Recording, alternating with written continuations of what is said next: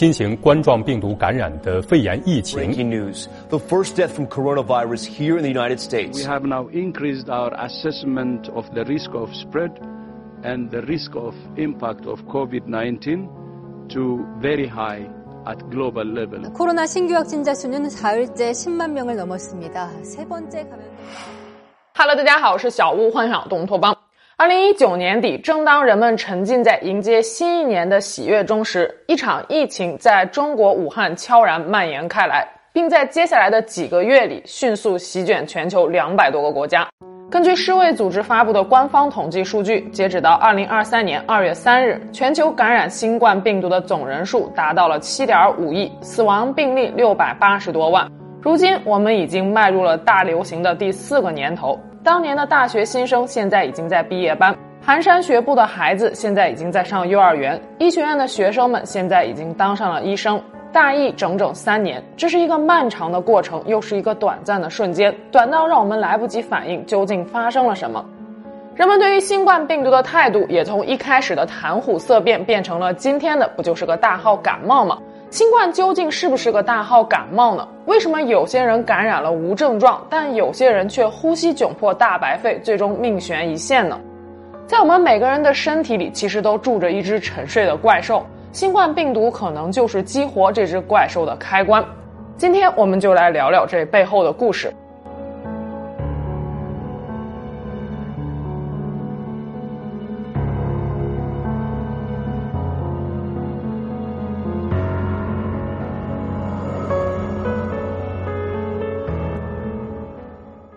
零一九年底，武汉野生型新冠病毒被发现的短短几个月里，首个关键突变 D 六幺四 G 迅速占领全球。SARS-CoV-2 也就是新冠病毒，其最大特征是表面有一层皇冠状的肌蛋白，也被称为 S 蛋白。它是和人体细胞结合的钥匙，也是引发免疫反应的重要抗原。D 六幺四 G 突变是发生在新冠病毒 S 蛋白的第六百一十四个密码子位置上的非同意突变。这个位置上的天冬氨酸 D 突变为了甘氨酸 G，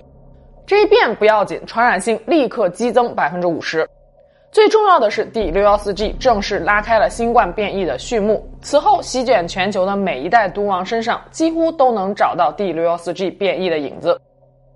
二零二零年十一月，英国肯特郡发现变异株 B 点一点一点七，世卫组织 WHO 将其命名为阿尔法。相比武汉野生型毒株阿尔法，一口气攒出了二十三个变异，其中八个变异都位于 S 蛋白上，包括 D 六幺四 G 鼻祖突变。二零二零年十二月，在阿尔法势如破竹的猛攻下，英国开始沦陷。根据 GISAID 平台发布的数据，截止到二零二一年三月一日，英国百分之九十七的感染都是由阿尔法变异株导致的。与此同时，二零二零年十一月，变异株 B 点一点三五幺在南非冒头，WHO 赐名贝塔。贝塔变异株的 S 蛋白上包括有 D 六幺四 G 在内的九个突变，短短几个月内在南非战场上杀得片甲不留。截止到二零二一年三月一日，贝塔挤占了南非百分之九十九的毒株市场份额。二零二一年一月，巴西发现变异株 P 点一，WHO 赐名伽马。伽马虽然不如阿尔法、贝塔来势汹汹，但还是在巴西小小肆虐了一把。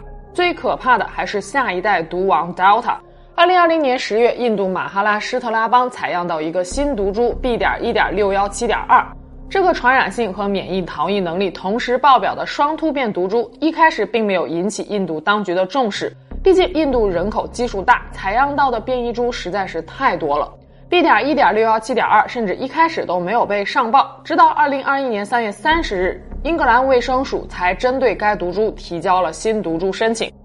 是的，你没有听错，最先在印度发现的毒株是后来被英国提交的。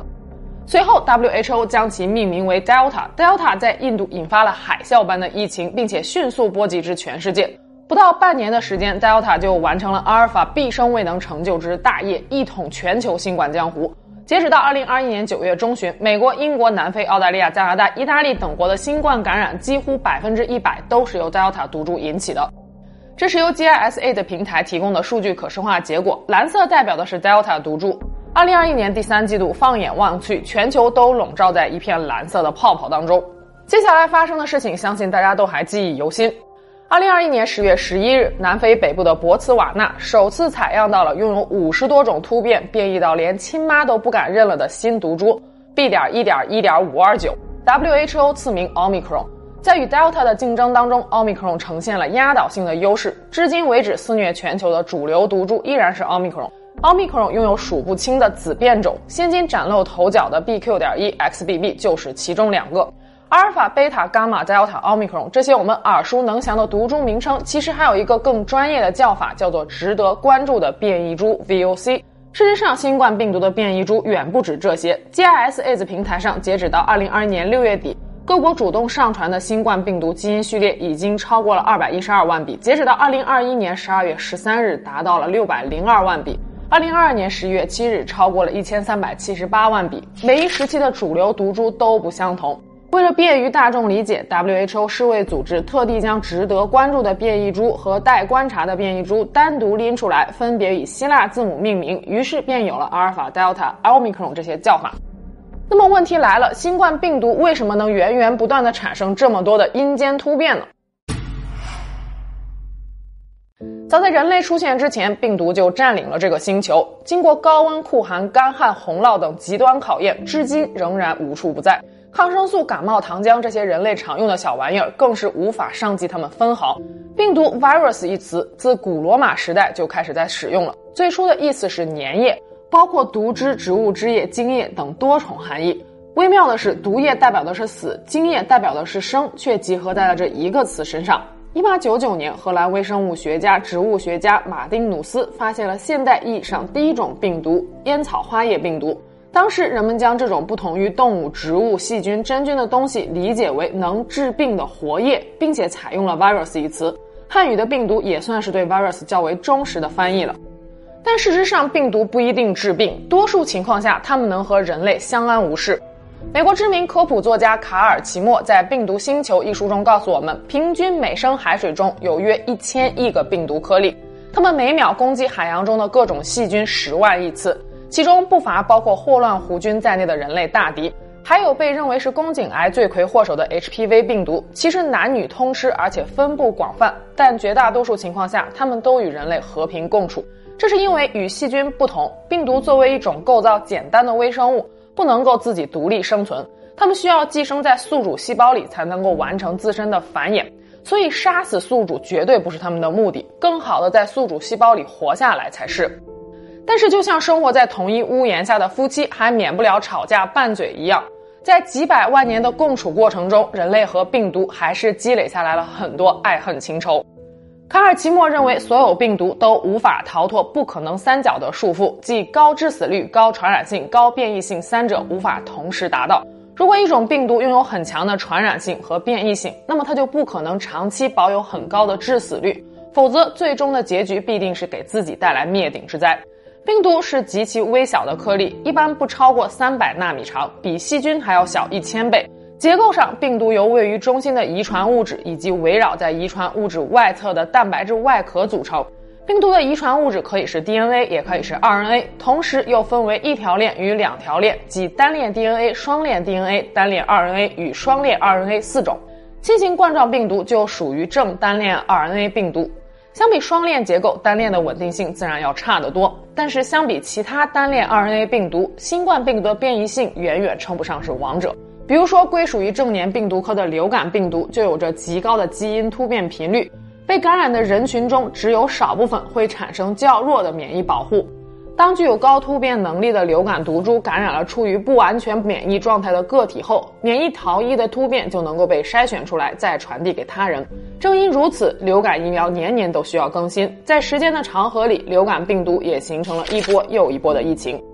二零二零年初，不少专家预估，新冠病毒的变异速度仅为流感病毒的二分之一，HIV 病毒的四分之一，根本不足为惧。初代毒王阿尔法现身之前，二零二零年三月，美国麻省大学医学院的病毒学家杰里米·鲁班曾经尝试申请资金用以研究变异株，结果遭到了一众同行的嘲笑。大家纷纷说这东西不太会变异的。结果当初嘲笑鲁班的专家们被现实狠狠的打脸。然而，新冠病毒层出不穷的阴间突变，仅仅只是因为它是单链 RNA 病毒吗？答案显然是否定的。从新冠病毒的正式命名 SARS-CoV-2 中不难看出，SARS 冠状病毒是新冠病毒的近亲。要知道，当年 SARS 病毒并没有被观测到这么多的变异株呀。其实，变异产生的速度除了与复制酶本身的突变率有关之外，还跟复制的次数有关。单位时间内复制的次数越多，产生变异的可能性也会越高。就像抄作业一样，抄一次你可能不会抄错，那你抄一百次、一千次，甚至上亿次呢？你敢保证不会抄错一个字吗？这次的新冠病毒相比之前的 SARS 病毒，传染性要高得多。高峰时期，全球每日新增病例超过了三百万。假设从感染到痊愈需要十四天，也就是说，新冠病毒会同时在上亿人的体内复制，每一个感染者体内又会复制数万亿次，这才是变异株不断产生的真正原因。说到这儿，可能有人会问了：变异对于病毒来说一定是好事吗？这个问题的答案也是否定的。因为基因突变可能发生在整个病毒基因组的任何地方，如果发生在了无关紧要的地方，则不会导致蛋白质水平上的变化；如果发生在了致命之处，则可能让病毒本身失活，不再适合生存。但这种突变也可能发生在某些关键部位，导致病毒的适应能力提高或者毒性增强。这类新变种就有如获得了超能力一般，通过自然选择的层层考验，最终成为雄霸一方的毒王。回到视频开头，我们提出的那个问题：新冠病毒在进入人体后，人体内会发生什么呢？体内沉睡的那只怪兽又究竟是谁呢？面对病毒的入侵，人类免疫系统设下了三大防线。第一道防线是物理屏障，也就是我们的皮肤。在人体没有皮肤覆盖的地方，比如说口腔、眼睛、鼻孔，黏膜及其分泌物会替代皮肤的功能。这道防线就像是城墙，能够阻挡大部分的细菌和病原体。但显然对新冠病毒不太奏效。新冠病毒在皮肤上并不会繁殖，但可以通过口鼻、眼睛等处的黏膜进入人体。感染后，人体会产生打喷嚏、咳嗽、流鼻涕等病症，这是黏膜细胞努力分泌粘液包裹病毒，并将其排出体外的过程。与此同时，包裹着病毒的飞沫又有利于病毒在不同的宿主之间传播。第一道防线溃败后，免疫系统启动了第二道防线——应急部队，在医学上被称为非特异性免疫，主要由巨噬细胞构成。巨噬细胞就像人体内的哨兵，在体内各处不断的巡逻，哪个部位有敌人入侵，巨噬细胞就会第一时间发现并参与战斗。巨噬细胞的个头很大，一旦抓住病毒，就会一口把它给吞下去，然后跟病毒同归于尽。但同时，巨噬细胞对病毒的杀伤力也比较弱。对于那些狡猾且善于伪装的病毒，巨噬细胞也就无能为力了。流感病毒、SARS 病毒，还有这次的新冠病毒，都属于这类狡猾的病毒。它们进入人体后，比这些非特异性免疫细胞跑得还快，能够赶在对方消灭自己之前迅速复制。想要实现繁殖，新冠病毒首先就要找到可以入侵的细胞。但入侵并没有那么容易，毕竟细胞膜只允许极小的水分子和氧气分子进入，对于大分子的营养物质，则需要一把特殊的蛋白质钥匙，让细胞膜的哨兵来识别，方可进入。遗憾的是，经过了数十亿年风吹雨打的病毒，早就进化出来了这样一把钥匙。对于新冠病毒而言，这把钥匙便是我们之前提到的 S 蛋白，它刚好可以与气道上皮细胞中的 ACE2 受体结合，从而进入细胞。之后，新冠病毒会被细胞的溶酶体分解。你以为这是病毒的末日？不，这恰恰是他们的伎俩。溶酶体溶解了病毒的外壳，遗传物质暴露了出来。由于 RNA 是可以在细胞质中快速复制的，新冠病毒的遗传物质甚至都不用想方设法抵达细胞核，在与 ACE 受体结合的瞬间，他们就准备好了，要在细胞内养精蓄锐，等待兵强马壮的那一刻。与此同时，没能消灭新冠病毒的巨噬细胞，他们也没闲着，他们把敌人入侵的信号发送了出去，招来更多的援兵，例如中性粒细胞、NK 细胞等等，共同应战。我们的身体开始表现出炎症反应，这个时候免疫系统还会寻求体温调节中枢的资源，让人体发热，因为体温每升高一度，病毒的繁殖速度就下降六点三倍，同时免疫细胞的活性增强五到六倍。这时，免疫系统的第三道防线——特种部队也被激活了。这第三道防线在医学上被称为特异性免疫，由免疫器官和免疫细胞，主要是 T 细胞和 B 细胞构成。第二道防线中，巨噬细胞发出的信号会被树突状细胞收集。树突状细胞就像是体内的情报员一样，它们记录下来病毒的身份信息，并将其作为抗原呈递给漂浮在淋巴结中的特种部队 T 细胞和 B 细胞。为什么要汇报给 T 细胞和 B 细胞呢？这是因为和前两道防线捂着眼盲杀不同的是，作为特种部队的 T 细胞和 B 细胞手持数亿种专门对付各类病原体的致命性武器，能够精准快速的歼灭敌人，而这个武器就是抗体。抗体与抗原的关系就像钥匙和锁、解药和剧毒一样，每种抗体只能用于消灭对应的病原体。抗体主要由 B 细胞产生，它们和 T 细胞一样，长期驻扎在我们的淋巴结当中，一生沉睡，等待着它真命天敌到来的那一刻。虽然组成病毒 DNA 或者 RNA 的碱基种类有限，但是它们可以进行各种排列组合，核酸链的链长也有所不同。所以理论上讲，大自然当中病毒的种类是超乎我们的想象的。目前已经被人类识别的病毒的种类，连整个病毒大军的冰山一角都算不上。但造物主就是这么的神奇，不管病毒的种类有多么的庞大，人体内 B 细胞的种类总是更多一些。现在免疫系统要做的就是找到能够对付新冠病毒的那种 B 细胞，让它们疯狂的产生抗体。当树突状细胞终于找到对应的 T 细胞和 B 细胞之后，T 细胞和 B 细胞会被激活唤醒，开始迅速复制。一部分 T 细胞会被派往前线作战，识别病毒所藏身的细胞，快速攻击，同时释放信号，召集更多的免疫细胞前来支援。另一部分 T 细胞被派去帮助 B 细胞，这类 T 细胞被称为辅助型 T 细胞。在辅助 T 细胞的协助下，B 细胞开始生产专门杀死新冠病毒的抗体。这些抗体会部署在肺部、血液以及其他液体当中，当见到新冠病毒时，就发起精准的攻击。此时你的身体可能是症状最严重的一天，持续的高温消耗了过多的能量，头晕乏力，全身酸痛，不得不卧床休息。但是不要担心，胜利的曙光就在前方。在这场战斗结束后，大部分的 T 细胞和 B 细胞会功成身退，选择自爆模式，身体不用再供养它们了。但一小部分 T 细胞会保留下来，变成记忆 T 细胞。当下次同样的病毒再入侵时，就能够在最短的时间内识别并歼灭对方。怎么样？是不是听起来是一套非常完美的免疫机制？那么为什么还会有人重症感染命悬一线呢？这是因为在这套机制中存在着一个 bug。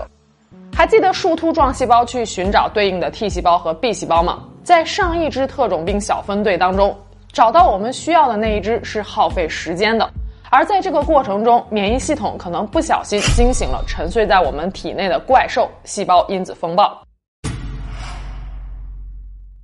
前面我们提到的巨噬细胞、T 细胞、B 细胞都属于免疫细胞，俗称白细胞。它们在与病毒作战时，会同时释放球源信号，以召集来更多的白细胞。而这个球源信号在医学上被称为细胞因子或者炎症因子。细胞因子其实可以分为两大类，一类是促炎症细胞因子，它们可以帮助激活更多种类的免疫细胞，促进炎症反应。另一类是抑炎症细胞因子，顾名思义，它们能够激活某些特定的细胞，调节炎症反应，中和第一类促炎症细胞因子的效应。炎症刚开始的时候，更多的促炎症细胞因子被释放，唤醒大批的免疫军队，加入到清除病原体的行动中来。到了炎症的后期，病原体已经被清除的差不多了，大量抑炎症细胞因子就会促使免疫细胞消失，防止过度炎症反应的发生，损伤正常的组织细胞。免疫细胞是没有眼睛的，它们只能根据化学浓度梯度，也就是细胞因子的浓度来寻找战场的位置。正常情况下，机体会对炎症反应进行精准的调控，令释放的促炎症细胞因子和招募来的免疫细胞规模以及感染的程度相匹配。但是，当患者暴露在大量病毒之下时，或者免疫反应滞后时，这种平衡将被打破。随着病毒的不断蔓延，身体为了求生孤注一掷，免疫系统火力全开，不惜一切代价背水一战。为了消灭入侵者，不断的释放促炎细胞因子，细胞因子风暴或者叫炎症风暴来袭。此时的免疫系统已经杀红了眼，开启了杀敌一千自损一万的模式，攻击病毒的同时，连带着把正常的组织细胞也给灭了。被新冠病毒感染的肺部开始大量聚集组织碎片和液体，因为免疫细胞的运输靠的是体液和血液。结果就是肺部逐渐被液体浸没，呼吸困难，血氧下降，这就是我们在肺 CT 上看到的大白肺。促炎细胞因子的过度分泌还会使感染部位的血管通透性增大，为的是方便招募来的免疫细胞快速进入到血管内，但同时也会使血管内的病毒更容易浸润其他组织，扩大炎症范围。扩大的炎症反应又会让更多的促炎细胞因子被释放，形成恶性循环。极端情况下，全身的血管渗漏会导致血量下降，血压降低，引发休克。心脏也会在血压下降时更奋力的工作，而长时间维持高心率会造成心脏损伤，引发爆发性心肌炎。总之，细胞因子风暴是新冠轻症转向重症或者危重症的一个重要节点。当炎症失控波及全身，身体就有如浸泡在各种细胞因子、氧自由基、凝血因子、坏死组织等炎症介质的海洋里。各系统脏器的损伤同时加重，情况会变得非常的棘手，这也是危重症病人最终死于多器官功能衰竭的重要原因。可以说，杀死你的并不是病毒，而是免疫系统在消灭病毒过程中所产生的炎症反应。不仅仅是这次的新冠，之前的 SARS、MERS 以及历年的流感当中，细胞因子风暴都是导致患者死亡的主要原因之一。免疫力本身就是一个比较有争议的概念，我们常常挂在嘴边的提高免疫力究竟该如何界定呢？是指提高免疫细胞的生命力吗？那么炎症扩散、细胞因子风暴的结果是不是你想要的呢？人体免疫系统是一套极其复杂的大型系统，它需要的是全身大量不同的免疫器官和免疫细胞协同工作，最关键的是平衡和稳定，而非一味的快和强。目前临床上对于治疗细胞因子风暴并没有特异性的手段，多采用的是给予抗感染药物、糖皮质激素辅助等非特异性联合治疗措施，以抑制炎症反应，尽可能的延长患者的生命，保证免疫系统持续工作，以迎接抗体产生的那一天。通俗的讲，就是一时半会儿打不过病毒没关系，我们可以慢慢打，但千万别一个原子弹把自己也给炸没了。一些大型综合医院会把 ECMO 体外膜肺氧合，也就是人工心肺，作为新冠危重症患者最后的生命线。当细胞因子风暴引起了急性呼吸窘迫综合征时，人体肺部的氧含量已经非常低了，随时会危及人体的生命。人工心肺 ECMO 的主要原理就是把患者的静脉血引出体外进行氧合，再将氧合后的血液输回到体内用于供氧，暂时替代心肺功能。简单来说，就是把不堪重负的心脏和肺都暂时换掉，让人先活下来，为医生争取一些处理炎症风暴的时间。ECMO 本身无法治病，更不能杀毒。中科院微生物研究所所公布的数据显示，目前 ECMO 治疗的成功率为百分之四十一点四。但面对肺以外的多器官衰竭，ECMO 也无能为力了。说到这儿，新冠到底能不能被简单的称为一款大号感冒？相信每个人心中都有自己的答案了。我个人认为，新冠更像是一个盲盒，你不知道会开出什么。毕竟，自19世纪末马丁努斯发现第一种病毒以来，人类对病毒的研究不过短短一百多年。在病毒面前，我们只是地球上不起眼的后来客。对于身强体壮的年轻人来说，感染新冠也许就意味着几天的身体不适，有些人甚至连症状都没有。但是对于老年人和免疫系统有缺陷的人群来说，这可能是压死他们的最后一根稻草了。不过大家也不用过于焦虑，细胞因子风暴发生的概率还是很低的。根据病毒的不可能三角，已经占据了高传染性和高变异性的新冠病毒，注定了无法再拥有高致死率。还记得视频一开始跟大家分享的世卫组织的统计数据吗？截止到二零二三年二月三日，全球总感染人数七点五亿，死亡病例六百八十多万，计算下来，新冠的死亡率只有百分之零点九。但这并不意味着我们就可以高枕无忧了，因为评估重大传染病给人类造成的灾难时，不仅要看这种疾病的直接致死率，还需要看超额死亡率。超额死亡率是指以之前没有发生疫情时的死亡人数作为历史基线，与当前死亡人数做比较。它包括了因为新冠导致的直接和间接的死亡，其中间接死亡通常归因于大流行所导致的医疗系统的崩溃或者种种社会问题。二零二二年五月五日，WHO 公布了一组触目惊心的数据：二零二零年一月一日至二零二一年十二月三十一日的两年期间，全球新冠大流行造成的直接和间接死亡总人数约为一千四百九十万。大多数超额死亡病例集中在东南亚、欧洲和美洲，约百分之八十六的超额死亡集中在全球仅十个国家，中等收入国家超额死亡人数占比百分之八十一。二零二二年三月，《柳叶刀》的一篇论文给出的数字更加骇人。专家收集了七十四个国家和地区、二百六十六个国家以下地点的全因死亡率报告，通过建模估算，截止到二零二一年底的两年间，由新冠大流行所导致的全球超额死亡人数可能达到了一千八百二十万，比官方报告的数字高三倍以上。超额死亡人数最多的国家是印度四百零七万，其次是美国一百一十三万，俄罗斯一百零七万，墨西哥七十九点八万。要知道，全球新冠感染高峰是在二零二二年一月，所以不管是 WHO 还是柳叶刀的数据都没有把这段时间给统计进去。可以想象，如果现在再有机构尝试计算全球超额死亡人数，得出的数字可能会让所有人不寒而栗。二零二零年初，新冠病毒刚开始在全球传播时。全球各国都采取了不同程度的风控措施，这是人类面对瘟疫最古老也是最有效的方法。区别在于，有些国家风控成功了，有些还没来得及风控，病毒就已经大规模的扩散了。医疗卫生条件冠绝全球的美国就属于后者。三年来，美国共经历了五波较为严重的疫情冲击，每当感染人数达峰，就会上演医疗挤兑的噩梦。与美国形成鲜明对比的是新加坡。根据世卫组织二零二二年底的一份国别报告，截止到二零二二年十二月十一日，新加坡累计新冠确诊病例二百一十八万，死亡病例一千七百零七例，病死率只有百分之零点零七八三。新加坡卫生部的数据显示，二零二零年一月到二零二二年六月，新加坡的新冠超额死亡率只增加了万分之二点四九。新冠爆发之初，新加坡采取的是严防死守的政策，但是在大流行的第二年。认识到人类无法彻底摆脱新冠病毒之后，新加坡政府最终于二零二一年六月宣布由清零转向共存。然而，即使是在感染高峰期，新加坡也没有出现医疗挤兑和社会性恐慌。新加坡地处热带，总人口为五百五十万，人口密度达到了八千人每平方公里，是中国的五十倍。这样的条件下，把重症率和病死率一直维持在极低的水平，堪称地狱难度。那么新加坡究竟是怎么做到的呢？首先，政府每走一步都会和民众透明坦诚的沟通。打开新加坡卫生部的网站，民众可以直观的看到过去二十八天内全国感染人数、住院人数、需要吸氧的患者以及 ICU 患者的比率、死亡率、ICU 床位使用情况、疫苗接种情况等等。想去医院，各大医院的床位占用率、入院所需要的等候时间，随手都能查到。担心疫苗有副作用，可以去新加坡卫生科学局查看月度疫苗的安全报告。第二，新加坡采取的是逐步有序的开放。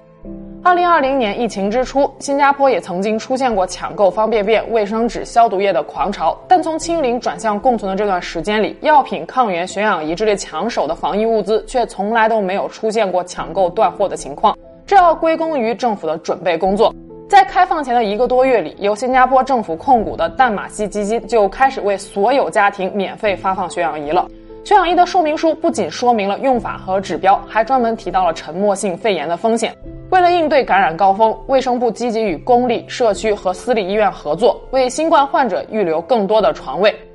从二零二一年七月到十月，新冠患者的床位数量从九百张增加到了两千五百张。十月底，病床数量增加到了三千七百张。其中约有一百七十张是 ICU 病床，另有一百张病床可以临时处理 ICU 病例。新加坡吸取了韩国和美国 ICU 床位短缺的教训，保留了必要时扩充床位供应的能力，又没有空置床位浪费资源。第三，提高老年人的疫苗接种率。对于腿脚不方便的老人，政府甚至会开着疫苗车到他们家门口，医护人员亲自上门接种。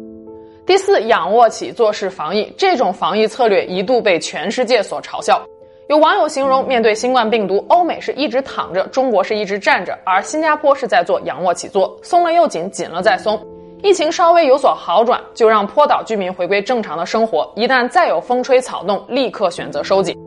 最后也是最重要的，全民科普淡化新冠所带来的恐慌感。新加坡卫生部长王以康曾经把新加坡的防疫政策称为是预告式防疫。简单来说，就是在每一波高峰期到来之前，邀请医学和卫生专家预测高峰期会在什么时候发生，最高日增病例能达到多少等等，让居民提前做好心理准备，让恐慌提前爆发。这还有利于建立分诊制度。阳了，轻症的居家康复，中症的去诊所，重症的去医院。只有这样，医院才能把有限的医疗资源用在最需要的病人身上，也让新加坡从最艰难的时刻挺了过来。总结来说，信息透明、普及疫苗、添置医疗设备、全民科普，然后再用三到六个月的时间逐步放开，是新加坡实现有韧性共存的关键。二零二二年十二月初，中国的防疫政策也急转弯，各地感染人数激增，医院人头攒动，犹如菜市场。看着我从小长大没有任何基础病的姥姥也被疫情无情的带走了。当时大医院进不去，小医院白天没药，晚上没氧，姥姥断断续续的高烧了三十多天，临走之前还在那场炎症风暴中挣扎。其实以目前病毒的致命性来看，放开与不放开就是牺牲谁的问题。而在这个问题上，不管当局怎样抉择，都无法做到两全其美。于是我们就看到了美国人骂美国政府，澳洲人把莫里森都骂下台了。就连防疫和开放整体都做得相当出色的新加坡政府，也免不了时不时的听到一些民众的抱怨。这是因为在这场灾难中，每一个普通的老百姓都有可能是受害者。而作为一名普通老百姓，我只是有一些遗憾。但相信不用我多说，你也明白，我的这些遗憾注定成不了舆论的主流。